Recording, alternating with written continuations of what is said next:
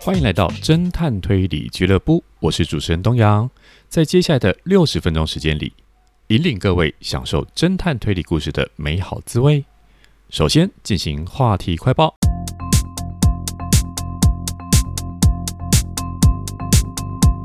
这期的话题快报介绍近期八月的出版情报。第一本是八月二十号出版，博士出版的茂业所写的。千禧黑夜这部小说，我们到时候之后的集数会邀请作者来上节目畅谈。这是一部结合了香港警探、冷硬犯罪、热血打斗、社会写实以及逻辑推理的小说。二十一世纪你绝不可错过的香港推理作家，第十九届台湾推理作家协会征文奖首奖得主茂业的首部长篇小说。我确实闯下大祸。但我始终相信这条路并没有走错。千禧年前夕的香港发生多起一氧化碳致死事件，警探黄万文调查之后，发现凶手早在一年之前便设下了倒数计时的机关，并且即将启动。与此同时，香港电台也收到了凶手的恐吓信。这桩案件不仅颠覆了警探的理念，也导致他的人生巨变。从一九九九到二零二零，四座国际城市五起攻击事件，时代的动荡引发人心不安。他们探求的正义又是否会如自身的想象呢？到底攻击事件背后的真相为何？请看这本八月二十号博士出版茂业所写的《千禧黑夜》。接下来是八月二十八号台湾东贩出版结城真一郎所写的《梦境计划》。日本推理界的超新星结城真一郎设下的层层陷阱。他之前间断已经出过一部作品《我要说出真相》，全新感觉的长篇推理力作，最高密度的顶级悬疑推理，构思大胆且布局精妙。你能分辨出这是梦境还是现实吗？提出让梦境成为科学的梦公司是目前最受瞩目的新创企业。因为成功开发出特殊的助眠药物斐利特斯而获利惊人，开始暗地展开一项极机密的人体实验，叫做“梦境计划”，让年龄、性别及属性各异的七位受试者，在为期九十天的实验当中，透过共享的梦境一起生活。患有猝睡症而不得不辞职的蝶野获选成为实验对象，在现实生活中。饱受挫折和身心煎熬的他，深受可以具体实现自己的愿望的梦境世界所吸引，甚至开始认为啊，这个世界是自己的容身之处。他所谓的这个世界是那个梦境，而真实生活才是噩梦。然而，随着实验的进行，美好和平的桃花源却渐渐变成了人间炼狱，震惊社会的分尸案。大量口径不合的子弹，以及无止境的杀人预告，恐惧和猜疑快速蔓延至界限越来越模糊的梦境与现实之中。迪野突然想起了以前曾经听过一个都市传说，说什么呢？说如果在梦境中死亡，在现实中也会死去。层层叠叠的连锁恶意背后，究竟藏着什么秘密呢？迪野这些人身处的是梦境还是现实世界呢？请看这部八月二十八号台湾东贩出版结城真一郎所写的《梦境计划》，就知道真相喽。接下来是八月三十一号盖亚出版谭健所写的《信思武的都得死》这部作品，一样会邀请作者在之后的节目当中来到神探访谈室跟大家畅聊。这是一部倪匡科幻奖得主谭健的首部长篇推理力作。必须杀光整支罕见姓氏的理由，查案、复仇、大家族内的厮杀与斗争，直指香港社会体制、时代脉络的推理小说。所以，思武家的人都得死，这是客户的要求。就算再冷僻的姓氏，一千多年来人数不会少到哪里去。你怎么可以杀光同个姓氏的人呢？这次的 order 未免太强人所难了吧？没关系，司务家每三年举办一次家祭，到时候所有海外的家族成员都会回来香港，而且人数其实没有你想象中的多哦。这样的一个小说情境，当我们骂人全家死光的脏话，可能很多人都说过，可是呢，没有多少人真的会提出这种灭门的要求。不过，在他们这个行业啊，这个故事角色他所属的行业，只要是客人付得起令人满意的费用，就没有不合理的要求。故事中每个人都有杀害其他亲人的理由，就算是主角自己也不例外。这场家祭家宴过后，仅余的少数生还者当中，谁是凶手嘞？围绕着香港特有的丁权制度，什么是丁权制度呢？看书就知道，推理作家谭健借由一起大家族的谋杀案，排布了一部精彩绝伦的推理故事。查案、复仇、大家族内的厮杀斗争，立体丰盈的角色形象，充满戏剧张力的情节。姓司务的都得死，既是对传统儒家宗主中“家”这个概念的诘问。也是斗智烧脑、反转不断，直指香港社会体制与时代脉络的查案之旅。如果想知道这场查案之旅的终点是什么的话，请看这部八月三十一号盖亚文化出版谭健所写的《姓司务的都得死》。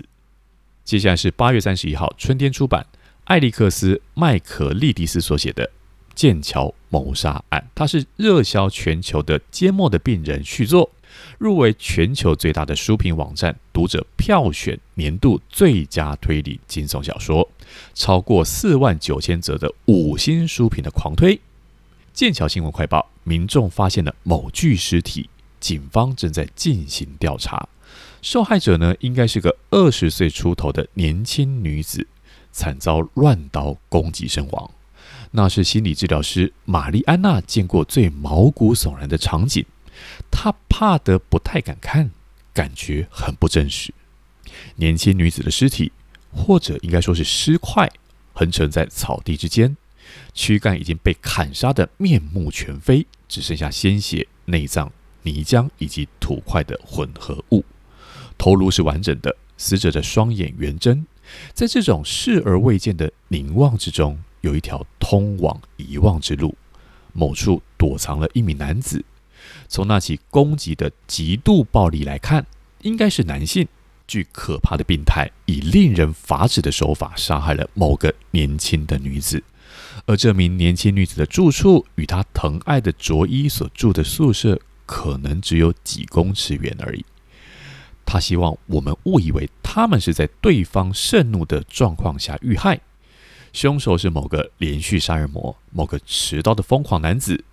不过呢，事实上他极为冷静自制，这些谋杀案都是缜密精心的策划。在这缜密精心策划的背后，能够抓到这个狡猾的凶手吗？请看八月三十一号春天出版艾利克斯麦可利迪斯所写的《剑桥谋杀案》。还有部作品，八月十八号瑞声文化出版麻耶雄松所写的《再见神明》，这是《神的游戏》的系列作。第十五届本格推理大奖的首奖，推理鬼才麻耶雄松震撼推理界的注目之作，真相翻转再翻转，看到最后一行让你直呼过瘾。崩坏系本格推理，喜欢打扫厕所的四年级小学生铃木太郎回来喽！九远小学五年级的导师美崎进竟然是凶案的涉嫌人。将他视为恩人的小五学童桑丁纯，为了解开谜团，不得不向自身是神明的转学生风云人物，就刚前面讲到这个爱打扫厕所的铃木太郎寻求真相。在得知凶手的名字之后，却又陷入了新的挣扎，因为这个自称神明的铃木太郎，他一开口就讲说凶手就是某某某。那明明不相信神明，却仍然相信铃木真的有这种超能力。但为了推翻，不想相信铃木的解答，而想要去推翻他的桑丁和他的儿时玩伴兼久远小学侦探团的团长是不是等人，进行了犯案反推，找出可能的作案手段，试图推翻神明的神谕。然而呢，随着案件的结束，却又有越来越多人被卷入新的谜团之中。置身事外的铃木铃木太郎，如同游戏人间的轻浮姿态，一次又一次的准确预言，不愿相信他的桑丁产生自我怀疑，而且激发了久远小学侦探团的胜负欲，想要一决胜负。究竟这一切只是神的游戏，还是某人精密算计之后的诡计嘞？想知道真相为何？想要从这些短篇连作的作品当中探究出真相，请看这部八月十八号瑞声文化出版麻耶雄松所写的《再见神明》。还有一个讯息要告诉大家，那就是九月十号，就在这个礼拜天下午的一点钟，在何家人书店民权店的八楼展演厅将举办台湾推理作家协会第二十二届年会暨第二十一届征文奖的颁奖典礼。这是一个免费参加的活动，欢迎大家星期天下午有空的话，就来何家人书店民权店八楼的展演厅，靠近台北的捷运行天宫站来参加这一场一年一度的盛宴哦。好，这期的话题快报就介绍到这边，接下来进入到神探访谈室时间喽。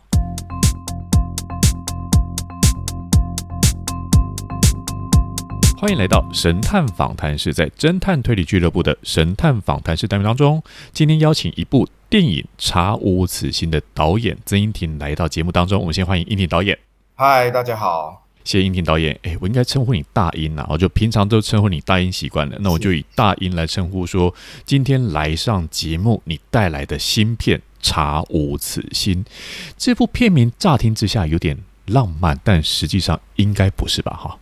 没错，它是它有浪漫的部分，但实际上是一个气胸的犯罪片。气胸的犯罪片，所以也很适合，也很符合在侦探推理俱乐部的节目当中来聊这部电影。所以这是一部，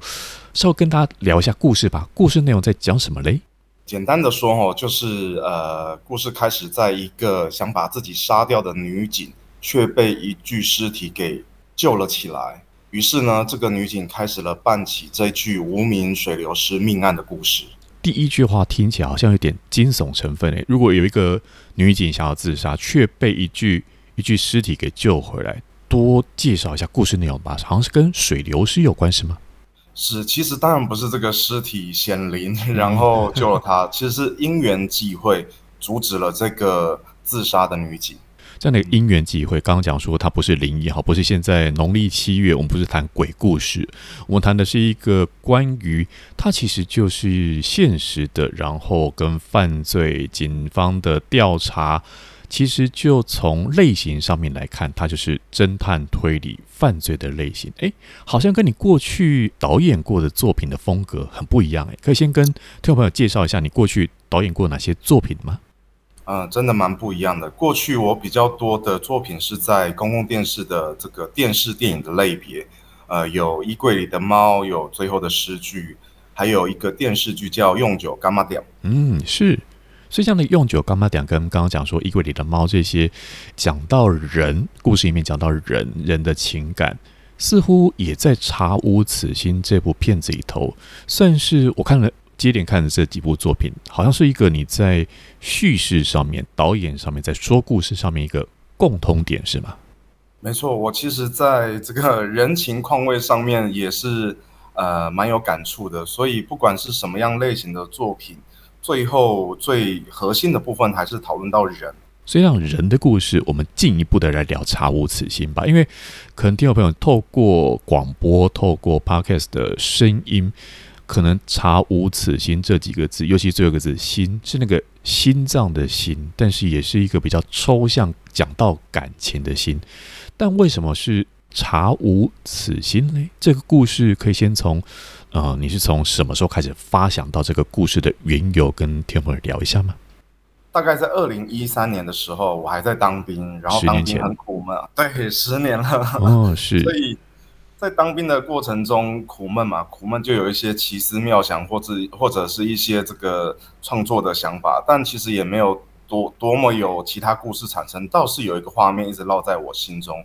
啊，这个画面就是在呃月黑风高的这个河边，这个沙洲上有一具全裸的女生，但其实已经死了，是，呃，就这个画面一直烙在我心中，但。它还不足以称为故事，它就是一个蛮可怕，然后有点悲伤的画面。然后呢，就这样子在心中搁着，也没有继续创作。是直到了大概二零一七，我拍完最后的诗句，然后呃想说接下来想拍一个什么样的故事，我就想到，其实我蛮喜欢看犯罪小说或侦探小说的。那不如就来创作个关于这个犯罪的故事吧。所以就从女警开始。呃，女警的部分是因为，呃，我有一个姑姑，她是以前是女警。哦，是。呃，对，然后她她很 tough，很强悍，很多时候她都会觉得她自己一个人就可以了。所以我觉得这个女警非常有意思。又想到说，诶，如果是一个想呃生无可恋的女警遇上了一具已经死透的尸体，会有什么样的火花？于是就开始了这个创作的起点。有这些创作的起点，从十年前还在当兵的那苦闷的日子当中，有那个画面的想象，再加上有女警的亲戚亲友给答应导演的一个感受经验，综合在一起，再加上刚刚我抓到了一个关键的词汇，哈，是你也喜欢看侦探推理小说、犯罪小说，有哪些作品在跟今天谈的这部《查无此心》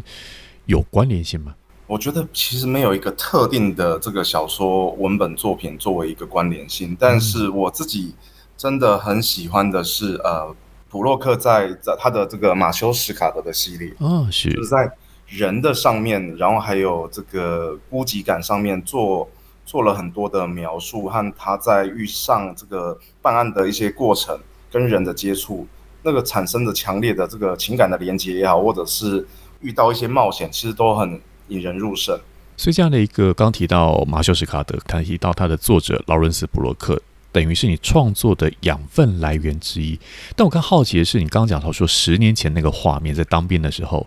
诶，没事怎么会想到那个画面呢？是在当时有哪些事件的刺激，或是你的阅读经历当中，在脑海当中浮现这个画面吗？我觉得这很神秘耶，因为我自己也想不到为什么有这个画面。但事后去回推，我想应该是我那个时候自己觉得我的处境很哀怨吧。啊，很哀怨的处境。是。那那那个哀怨的处境跟诶故事里面电影当中那种感受的气氛，它就要化为。原本在脑海里头的镜头画面，要变成是电影的镜头画面的时候，这中间有做哪些？毕竟要开始，比如说我们知道电影进行要有写剧本、啊，找演员、啊，这中间是怎么样一路的凑齐这些必要的要素呢？哦，首先在剧本方面，我们花了蛮大力气，也呃经历了好几个编剧。是一棒接着一棒的，嗯，所以在编剧的过程中，我们不断的在发想。其实一开始呢，应该是说，呃，尸体本身，它如果是一个这个已经会被遗忘的一个可能性的时候，我觉得那那很恐怖。就是我们不知道这个人死死了，某一个我们挚爱的人他离世，可是我们却不知道。对，我觉得这件事情蛮恐怖的，嗯。对，那那女主角方面，我们是从女主角为出发点，然后去建立整个警察局，建立整个她的人生，然后跟这个尸体他们之间互相的呃有形跟无形的关联会是什么？所以在剧本上面花了蛮多时间去琢磨，当然还有一些这个凶手的设置啊，然后办案的过程啊，其实都花了蛮大力气。这十年的故事。编剧一棒接一棒的完成故事，我发现，呃，或许台湾的听众朋友或者台湾的观众哈，也会发现到说，近十年台湾在这种类型片的发展，包括在啊串流平台上面的电视剧，包括在电影的长片里头，我们都看到了很不一样。所以这十年里头，除了是故事的一再的打磨之外，在读者。观众就在乐听大众这一块的话，是不是他们的变化也带给你一些不一样的对故事的描述、形塑有不一样的想象呢？对，其实我们观察到，嗯，就是台湾的观众跟其他的观众稍微有一点不一样，就是、呃、他们更更感性一些，嗯，呃，然后更愿意接受在这个情感上面的这个打磨。所以这个刚好是我也擅长，甚甚至是我非常关注的一块，就是人跟死亡之间的关系。人是不是一旦死掉之后，他跟所有人的关系都会断掉，还是没那么容易，它其实还是会一直存在在某一个远方，你忘不掉的远方。嗯啊、呃，这个就是我在想这个女主角最主要的、呃、出发点。好像整个故事都一直环绕在女主角女警跟那具尸体上面，可以跟我们多透露一些吗？因为一开始说女警想要想要自杀，好想要死死掉，然后遇上了尸体，她是在什么样的情境底下发生的呢？故事的一开场是哦，它是一个跨年夜，跨年夜就是一个 对大家都在狂欢，然后即将时间很明显的在迈入未来的这这样子的一个时间点。大家应该欢欣鼓舞的、很愉快的一个夜晚倒数。对，嗯、没错。然后这个烟火呃灿烂的放着，然后她也准备把自己呃拿着自己的配枪，准备把自己给解决掉，在她老公自杀的车上。哦，所以场景是在一台私家轿车上。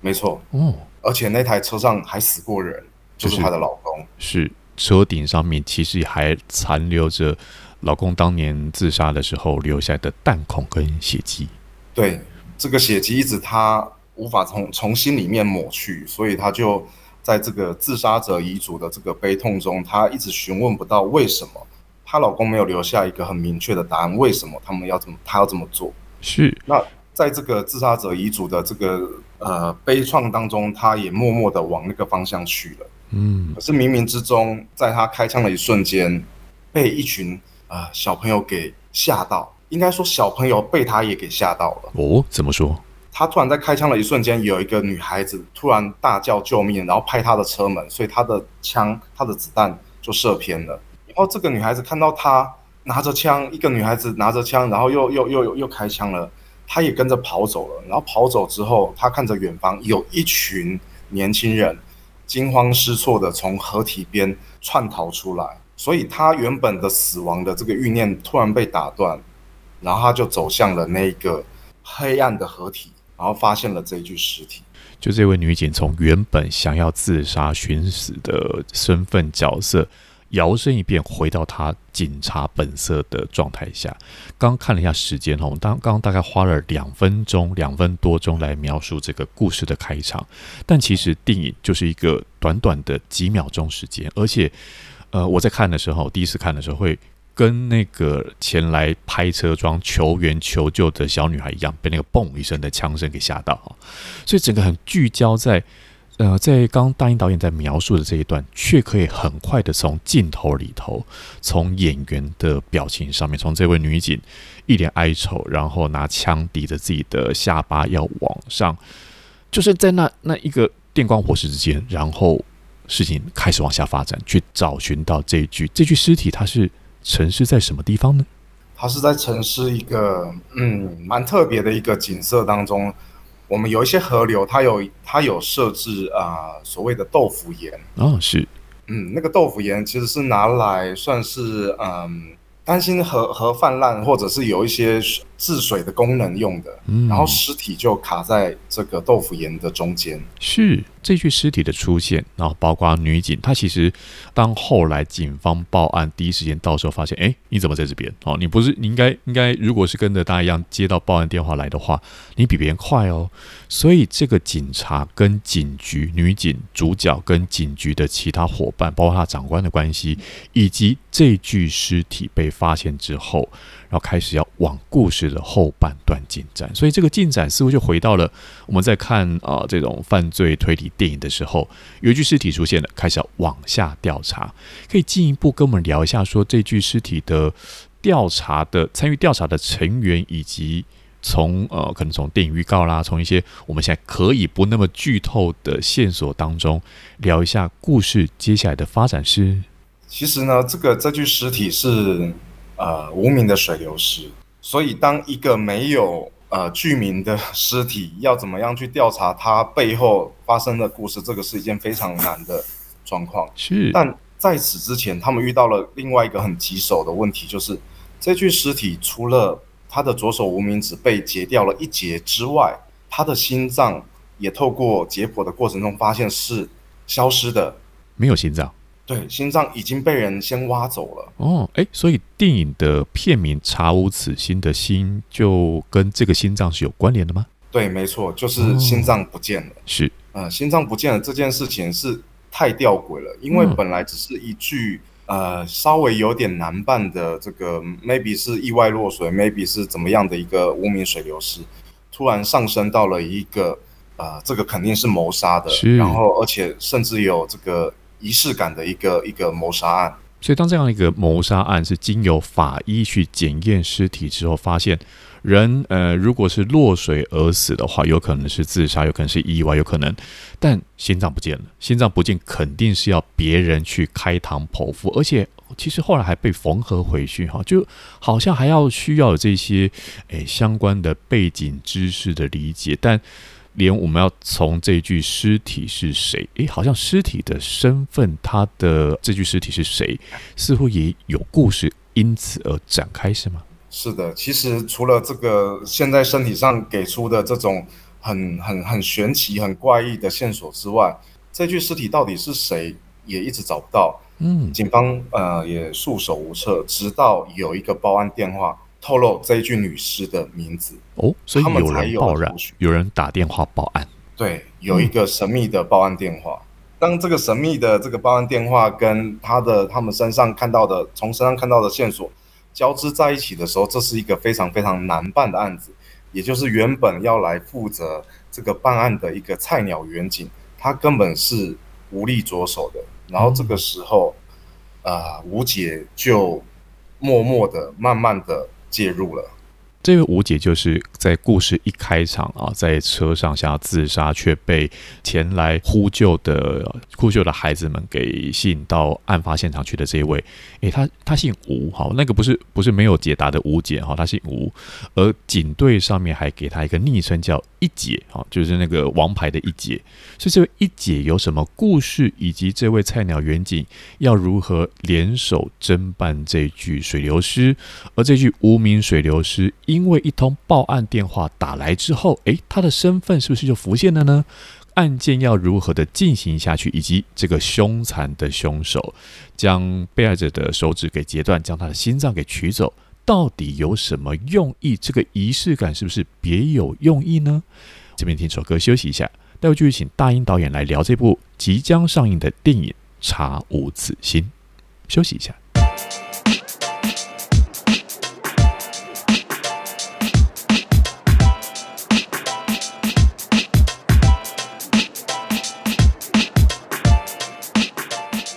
音乐过后，回到神探访谈室，在侦探推理俱乐部的神探访谈室当中，今天邀请《查无此心》的导演曾英庭来到节目当中，来谈这一部即将上映的电影。这部电影呢，我们在音乐之前先大致聊了一下故事的剧情、片名以及大英导演过去的指导作品风格很不一样。因为今天的这部片子之所以在神探访谈室，在侦探推理俱乐部的。呃，神探访谈室单元当中去介绍的原因，就在于它是一个犯罪故事，是一个推理故事，也是一个要借由角色的心境变化，一个大英导演擅长的人物的心境描写来去看，看这个故事的，包括警察，包括被害者，包括因这个案件而牵扯出的所有人，这些人，我们拿诶实际的来扮演这些角色的演员来来讲好了。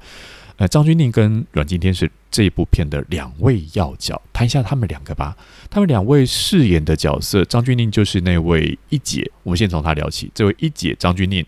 她饰演角色的诠释点，导演跟演员有先聊过、讨论过吗？是，就是很幸运的由呃张钧甯来演出，一直以来她就是一个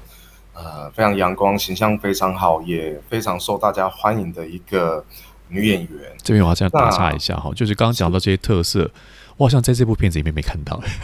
哎，对对对，就是就是因为他这些特色，所以特别想找他，邀请他来诠释啊、嗯呃，我们这个生无可恋的女警。在那个生无可恋女警跟她过去的阳光形象差很多，她愿意接的原因就是因为有那么大的反差感嘛？呃，我猜有，然后当然是这个剧情呃也是蛮吸引她的，然后再就是角色的。复杂性，所以这样的一个角色复杂性，我想对演员来讲，这都是一个非常值得接下的挑战哦。他的挑战似乎也就先表现在他的外貌上面，他因此而做了一些改变，对吧？对，其实大家看看他已经会觉得非常非常的纤细，然后健美。嗯啊、呃，其实呢，我蛮狠心的，就是第一第一天遇到他，我就跟他说，我需要他再瘦个六七公斤。六七公斤，诶，他他稍微犹豫了一下，因为但很短暂，他想说他其实应该在，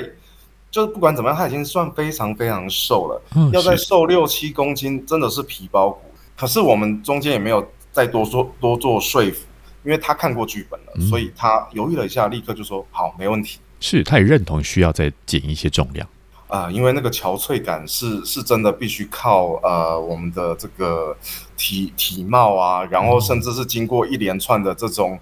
啊，节食，心灵上的这种跟欲望对抗，然后残留下来的那种沧沧桑，是，所以已经不只是演技了，而是有一个在那特别的情境底下，他展现在容貌、表情，甚至是那神态上面，是一眼就看得出来的。没错，在这一方面，他已经呃受到其实有一点点。我自己都会觉得有点不忍心，当然，当然就是还是得得叫他继续瘦。嗯，就在那个过程中，我有感觉到他整个心理的变化跟角色越来越贴近。是，那这样说起来，大英导演好像好像对男主角就比较比较没那么严苛哈，因为阮经天还是还是很帅帅的表情在片子当中。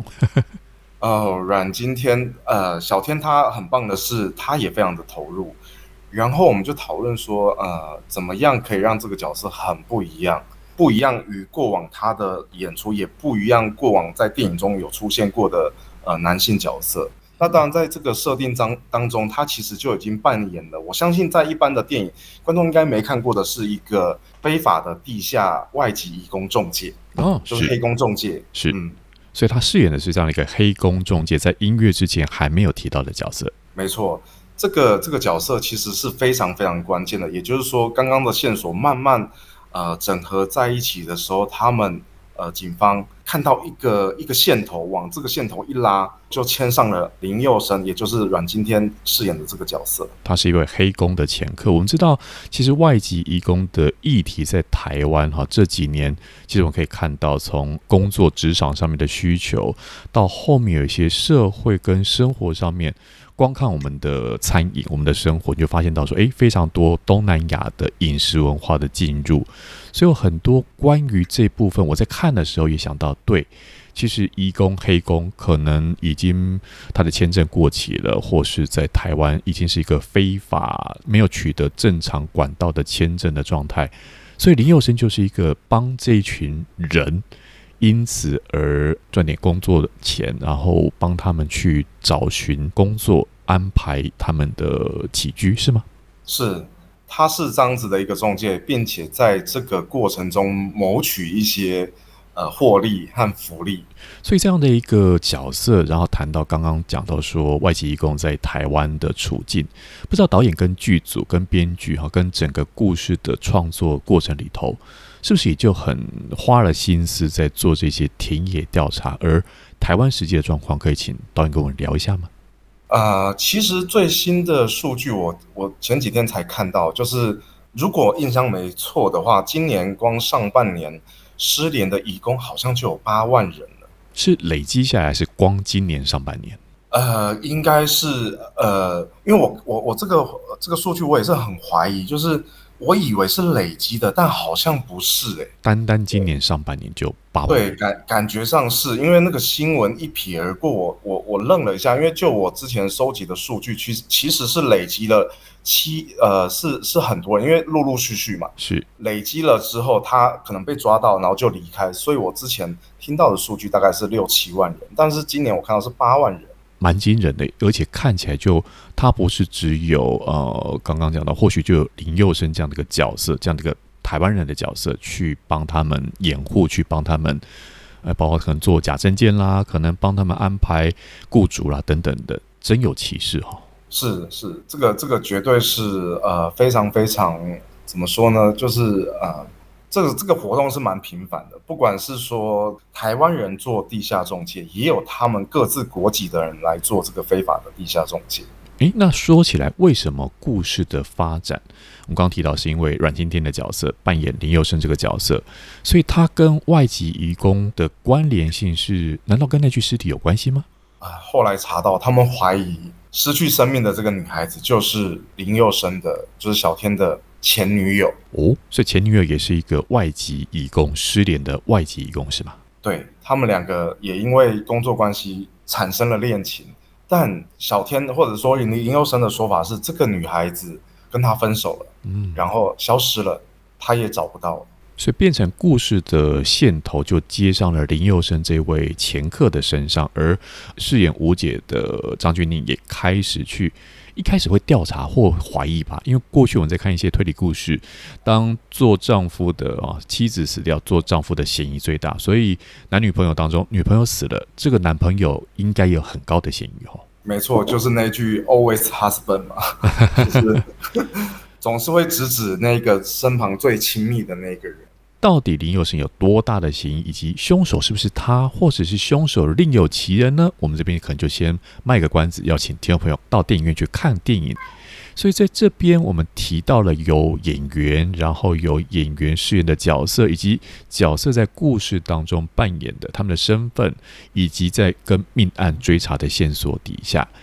诶，因为不能剧透太多哈，但是我还是想请导演多跟我们分享一下剧的本身、电影的本身，讲一下说是哪一场戏花了你最大的力气呢？哇，有一场戏我记得不只是我，就是整个演员呃两位呃男女主角，他们就我们三方在一场侦讯室的戏里面花了很大的力气，因为那场戏的。情绪，然后他们的处境都非常非常的、非常的复杂，非常的严峻，所以我们在这个调戏的过程中，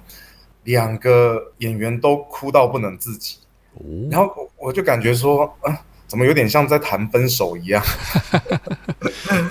对，所以后来我们再调整了一下，最后呈现出来的效果会非常非常的嗯精彩和动人。嗯，那场戏我们花了蛮大的力气去处理的。这是关于呃文戏的部分，嗯，那武武戏的部分又是另外一题了，就是在于对抗啊、打斗啊，啊，这个也不能剧透，蛮精彩的。我们花蛮大力气去呃呈现非常非常呃紧张刺激的一些动作戏。诶，尤其讲到动作戏，这似乎是在谈到犯罪推理的类型类型故事当中一个不可或缺的桥段哈。尤其那一个呃，整个故事的张力情绪被推升到那个高潮的时候，看到那场戏，你会非常的聚精会神。因为在录音之前，我已经先看过电影了，先看过试映了，所以对于刚刚导演导演讲到的文戏跟武戏，那真的可以看得出整个剧组花了非常大的力气在其中。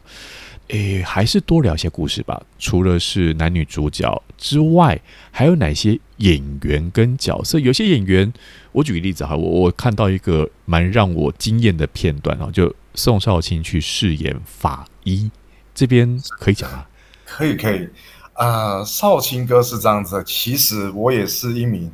爱听相声的这个 这个听众和观众。嗯，是。所以少卿哥一直我就一直很欣赏他。那其实我在营造这个法医角色的时候，我一直想，其实法医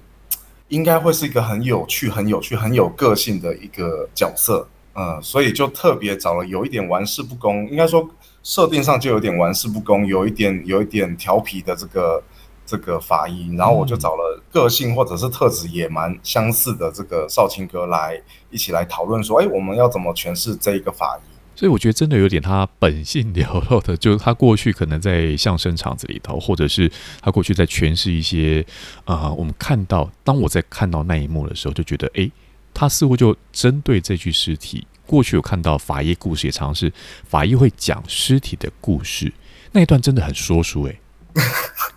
没错，那个其实我觉得在解剖一具尸体之后。在解剖过程中，肯定是很谨慎、很紧张，或者是说，呃，很很严肃的。嗯，但是他应该也会，呃，很想跟人家分享说他看到了什么，从这具尸体上面，他可以得到些什么，甚至可以帮助破案的资讯有哪些？就关于这样的啊、呃、角色，刚刚讲说法医，他因为其实这样的一个法医角色，要针对一具无名尸，或者是当在解剖台上，他不但是讲病理。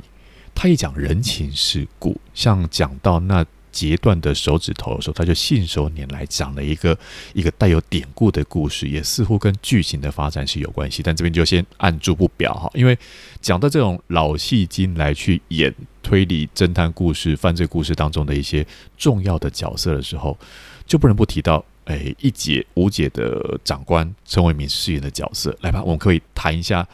Ace 一姐的长官是个什么样的人呢？这个长官其实，在写的过程中也非常，我自己也个人非常喜欢。他就是一个老江湖，这个刑警界的老江湖，所以也看了很多大风大浪。同时，他也又一直升不上去那个最高的职务，就是呃，他一直卡在一个位置。但这个他，我们在设定中，他也他也对这件事情没有那么在意，他反而在意的是他的团队，他的他的属下，他的出生入死的伙伴是。所以他观察到他手下的得力大将这个一姐吴姐张钧甯饰演的这这个角色，因为丈夫的消亡让她整个失去了人生的重心，这一块她非常非常的担心。嗯，但她也知道。这个女孩子不是属于就是安慰几句或者是一直很温暖的表达，她就可以走出伤痛的一个这样子的女生，是因为她是一个 tough 的角色。嗯，没错没错，她非常的 tough，然后她得花另外一，她得找到另外一种方法来跟她来 take care 她。呃，我发现这个方法我不确定，但是由导演来诠释是最合适的。难道他找的方法就是把一个菜鸟跟一个悬案？丢给吴杰，丢给这位一姐，丢给这位警队当中的王牌，就可以去因为工作而让他分心，是这样子吗？哎、欸，我觉得这个这个对是这样子蛮，蛮蛮妙的。就是我我自己在观察，譬如说西方世界哈，如果长官然后要他的属下有了一些状况，嗯，不是很好的状况，他们通常会。啊，不然你去放个假吧，不然去出去走走吧。就是其实是不想用工作，不想用其他的东西来让他更焦虑或等等的，给他更大的压力，是是放假。嗯，但我觉得在东方好像是另外另外一个逻辑，就是啊，工作来麻醉自己的那种感觉。对对，就是说，哎，找点事来做吧，哎，就把心思投入在别的上面，去抵消那个伤痛，去遗忘那个伤痛，去逃避那个那个痛楚。嗯，所以。维明哥饰演的这个角色也是采取这样子的一个方法，只是他一开始把一个菜鸟和一个看似简单的流水式的命案交给了呃吴姐，没想到这具尸体居然暗藏着这么大的背后的一个故事，这是他始料未及的。那个始料未及，我想也把这个菜鸟，这对菜鸟来讲更更始料未及吧，因为他才来到警队报道服务没多久。看起来也是一个啊，长官问问他哈，陈伟民饰饰演的角色问他说：“水流尸的流程你知不知道？你这个警大第一名毕业的，然后他也倒背如流似的将那个过程给讲出来。但后面去等着他要去解决的事情是，来吧，我们聊一下这个菜鸟。这个菜鸟也是一个比较年轻的演员，因为包括年纪哈，就菜菜的。然后不是说他他演技菜菜，而是他就是一个演菜鸟的角色，好像也是这个整个故事一个非常关键的角色，对吧？”对这个菜鸟，呃，我们找到了向杰如来演出这个菜尾，嗯、这个昵称叫菜尾的菜鸟的一个 菜尾、呃，很菜很菜的对女警，嗯、呃，她其实是属于成绩好的那一种孩子，她真的年纪也是真的刚呃二十二二十三，刚从警大毕业的年纪，所以那个质地和和她对于这个办案的这个初衷和热血，其实。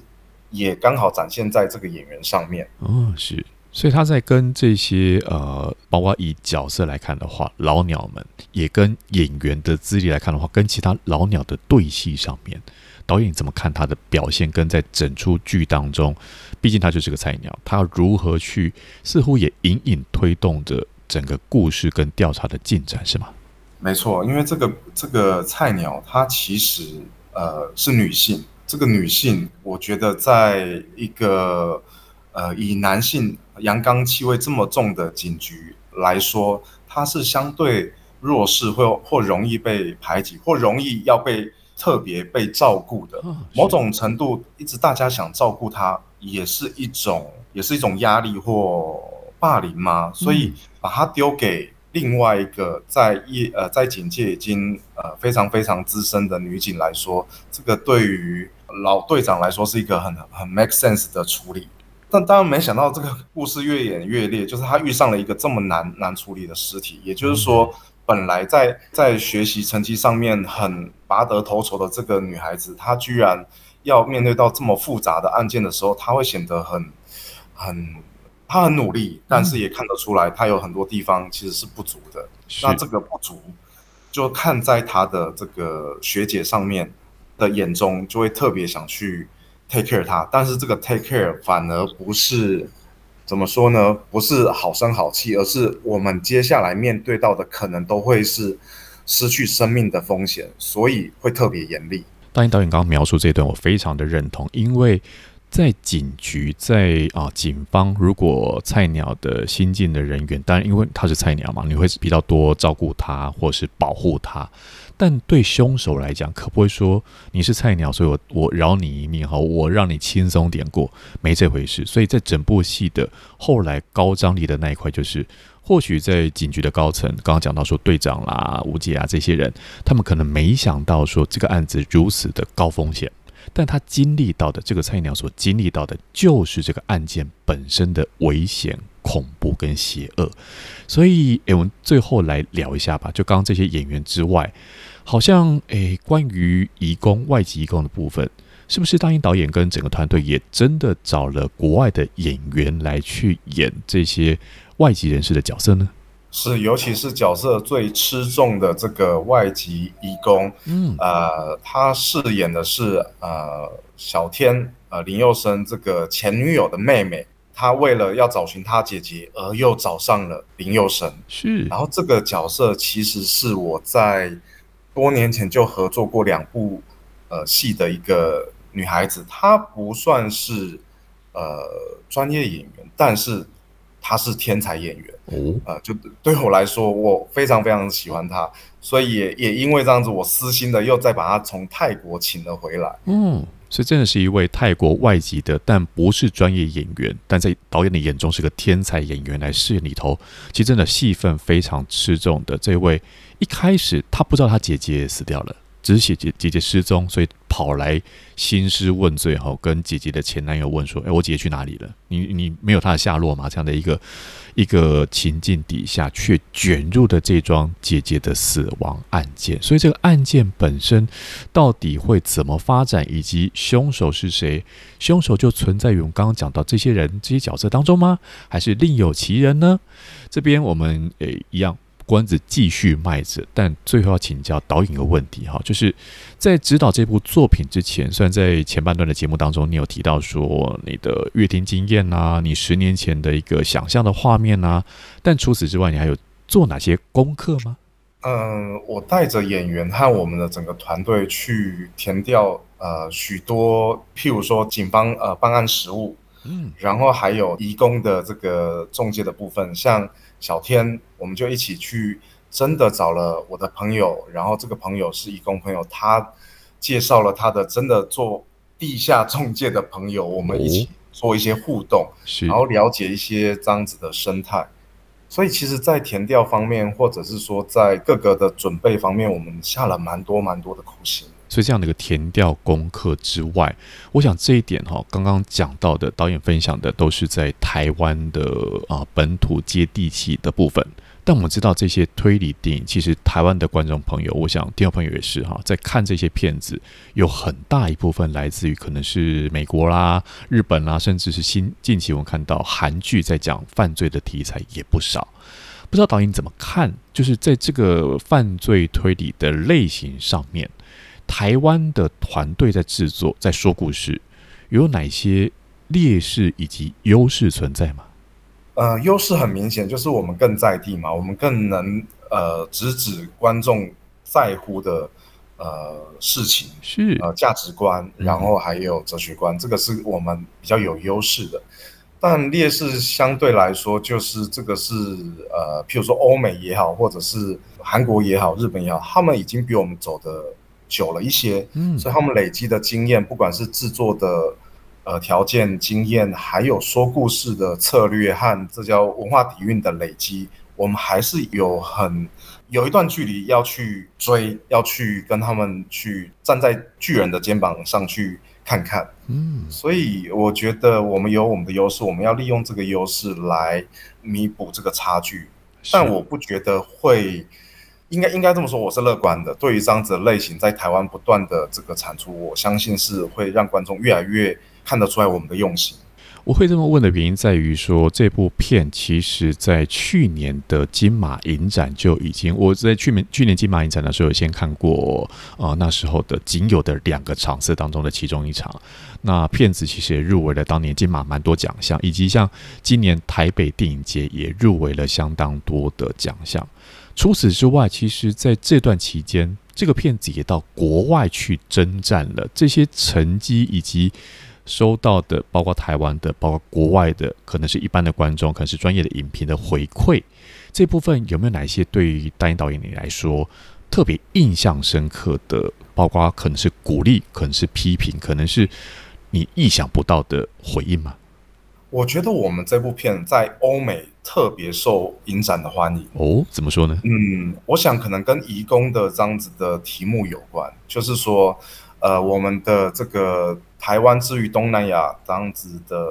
呃移动力的这个需求，跟欧洲他们对于北非或者是土耳其，或者是呃美国之于墨西哥、中南美洲那边有类似的关系，就是这一群人们很奋力的去找寻他们的呃未来，不管是要留在当地，或者是带着梦想回家乡，我觉得这一块好像打动他们。